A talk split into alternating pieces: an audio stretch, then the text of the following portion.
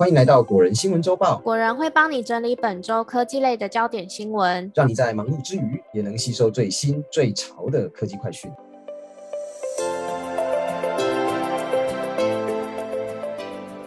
好，我们来跟大家打招呼吧。嗨，欢迎来到果仁的频道，大家好，我是 Silver，我是 Robert。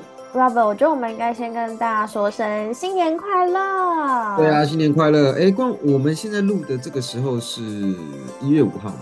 一月五号，对，是二零二三年的第一集。二零二三，对，所以还是要跟各位听众朋友说，先说声新年快乐。没错，希望大家跨年的时候都过得很开心哦。那因为我我现在年纪都比较大了，而且我就是留在家里跨年，已经没办法出去人挤人了。这就老人跨年了。那你怎么过的？我呀，我就是我还比较好一点啊，因为呃，我就到屏东嘛，跟一些朋友啊、兄弟姐妹一起跨年这样子啊，感觉很热闹哎。对啊。好啦，那大家一样，出去玩的时候务必要就是注意一下身体健康，因为最近天气变化蛮大的。好，没错。那在二零二三年第一集的节目呢，我们就要来跟大家分享就是六则新闻，然后这集果然。果仁周报呢，就是一样，也是有新年相关的科技新闻要跟大家分享。那我就先从第一则新闻开始喽。哦，第一则新闻是苹果推出日本独享，而且是兔年限定的 AirTag 和最高三万两千元的 Apple Store 礼品卡。苹果几乎在每年的元旦啊，都会在日本推出新年优惠。那之前呢，就有送过 AirPods Apple Store 礼品卡。去年呢，则是赠送了 AirTag 搭配 Apple Store 礼品卡优惠，而今年苹果在日本的元旦优惠，同样也是送限量的 AirTag，而且呢，礼品卡也给的，哎，给的额度也更高了。那今年苹果在日本推出的元旦新年活动，主要是提供购买符合条件产品的消费者，最高三万两千日元的 Apple Store 礼品卡。那只要购买指定的 Apple 产品，还会另外再送上一颗上面有镭射兔年图案的 AirTag，非常的可爱哦。那二零二三年日本 Apple 新年活动时间呢，是日本当地的二零二三年一月二日到三日。购买的地点呢，包含了日本各地 Apple 直营店、Apple Store 日本官网以及日本 App Apple Store App。如果是透过 App 购买，只会提供礼品卡。日本元旦优惠所赠送的礼品卡金额从四千元到三万两千元不等，就看大家买的产品是什么，然后就会有对应的金额。但要特别注意的是呢，礼品卡是有区域限制的，所以呢，如果你在日本获得礼品卡，那只能够在日本的 Apple 官网或是直营店使用，带回台湾呢是没办法使用的。再来是第二则新闻，iPhone 十四 Pro 荧幕出现了一条横线。苹果客服表示，这并不是硬体的问题。有一名网友呢，近日在 Reddit 论坛上表示，他把 iPhone 14 Pro Max 从待机的状态上唤醒后啊，呃，没有看到主画面，反而是在黑色的荧幕上出现了一条横线。他心里想，是不是荧幕出问题了？于是把 iPhone 带到 Apple 直营店检查。那直营店的技术人员在检测过后呢，跟他表示说，哎，这个荧幕其实没有坏掉。应该只是软体的问题而已，然后请他重置 iPhone 试试看。但是这个网友啊，他回到家以后就照着这样做，但还是会出现横线啊。这个问题甚至更新到 iOS 十六点二之后呢，也还是会发生。这条横线呢，不是每次从待机状态唤醒都会出现，但发生了不止一次，而且有时候呢是一条，有时候呢则是好几条。网友的这则破文贴出以后呢，下面有不少网友在底下留言哦。他们说自己的 iPhone 十四 Pro Max 也有相同的状况，那带去直营店啊，或者是授权维修中心检测之后呢，也都是回复说，哎，手机是没有问题的，可能是软体造成的影响。那除了 Pro Max 以外呢，十四 Pro 也有出现类似的状况。或许是因为有不少网友反映有这样的状况哦。苹果呢也开始注意到这个问题，并且回复网友说，这个问题呢是因为 iPhone 内部的驱动程式造成的，才会导致十四 Pro 跟 Pro Max 这两款使用动态岛并且支援永远显示功能的机型呢，在唤醒后没有进入主画面，反而卡住，还出现了像是荧幕坏掉的黑线。那苹果也在 Twitter 上面请大家，就是如果遇到这样的状况的话呢，可以协助回报相关的资讯。目前还没有可以完完美解决的方法，只能透过重开机来尝试让 iPhone 重新正常进入到主画面，而苹果也会在之后推出更新来修补这个状况。好啦，再来是第三则新闻，iPhone 14 Pro 原本有计划加入光追效果，但因为太耗电，所以作罢了。有不少人认为，相较于 iPhone 十二到十三的进步来说，iPhone 十四 Pro 在图形效能的进步呢，并没有太太大的，就是太明显的进步。不过最近就有报道指出，iPhone 十四 Pro 它原本设定呢，还打算加入光追的图形效果。光追呢，它的全称是光线追踪，呃，英文是 Ray Tracing，是一种三 D 图像演算的技术。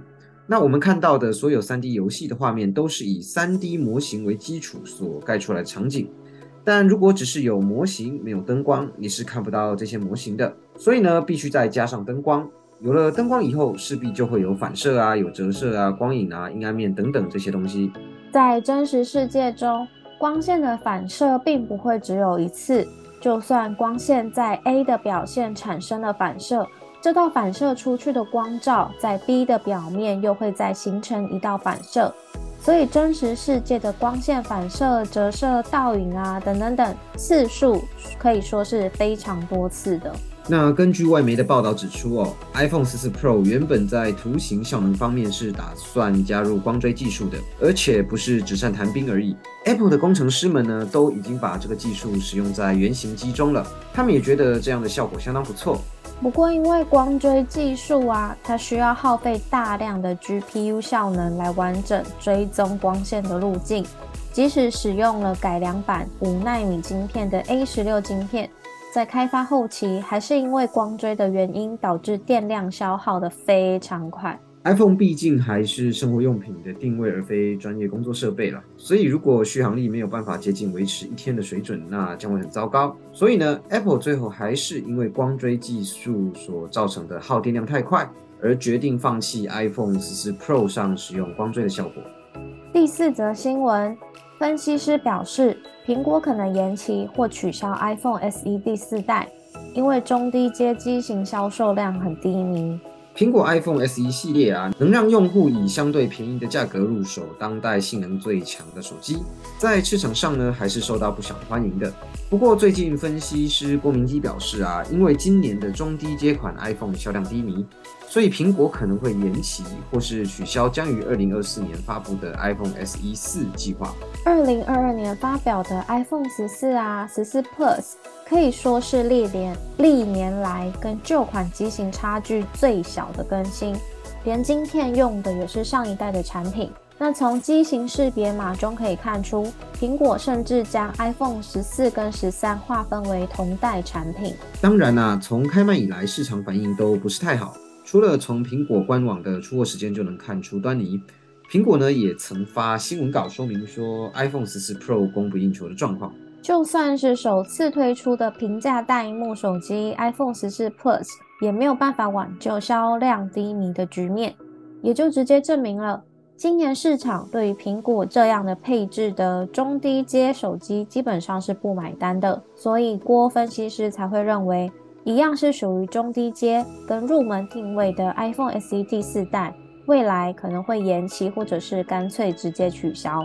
之前呢，我们也跟大家聊过 iPhone SE 四会有全幕设计等的传闻。那有兴趣的朋友呢，可以参考之前的节目。呃，郭分析师表示呢，iPhone SE 四若采全荧幕设计，成本与售价势必会跟着提高。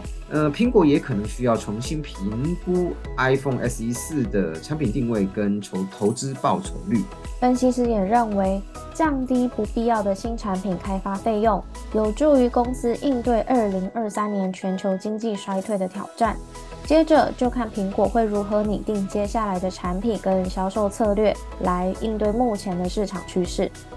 第五则新闻呢是 iPad Pro 真的媲美桌机了，专业级后置软体 DaVinci Resolve 正式登陆。iPad Pro 曾经被苹果以“你的下一台电脑不是一台电脑”作为主轴，推出相关的广告以及文宣。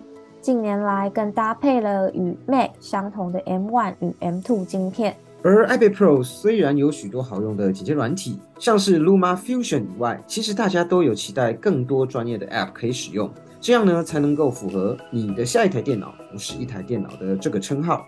虽然大家期待的 Final Cut Pro 到目前为止都止步于 Mac 系统上，但是另外一款的专业后置软体 DaVinci Resolve 经过几个月的 beta 测试之后呢，在最近也正式宣布要登陆 iPad Pro 了。这个软体呢是一款主打调色、调光的后期制作专业软体，近年来呢也越来越强大，加入了许多剪辑以及声音啊、音效处理功能等等。已经成为电视电影产业中相当重要的一款专业后置软体了。现在这款软体也正式推出了 iPad 的版本，也就是 DaVinci Resolve for iPad，现在可以免费在 App Store 上面下载。那主要面对的是 M1 跟 M2 版的 iPad Pro。编辑呢在试用 DaVinci Resolve for iPad 后，也跟我们分享心得。除了在部分特效与音效修声功能不能使用之外，有绝大多数的基本功能都能用，要汇入档案、剪辑、多轨剪接都没有问题。大多数的转场效果也可以正常套用，没有问题。甚至呢，连影像稳定功能都有。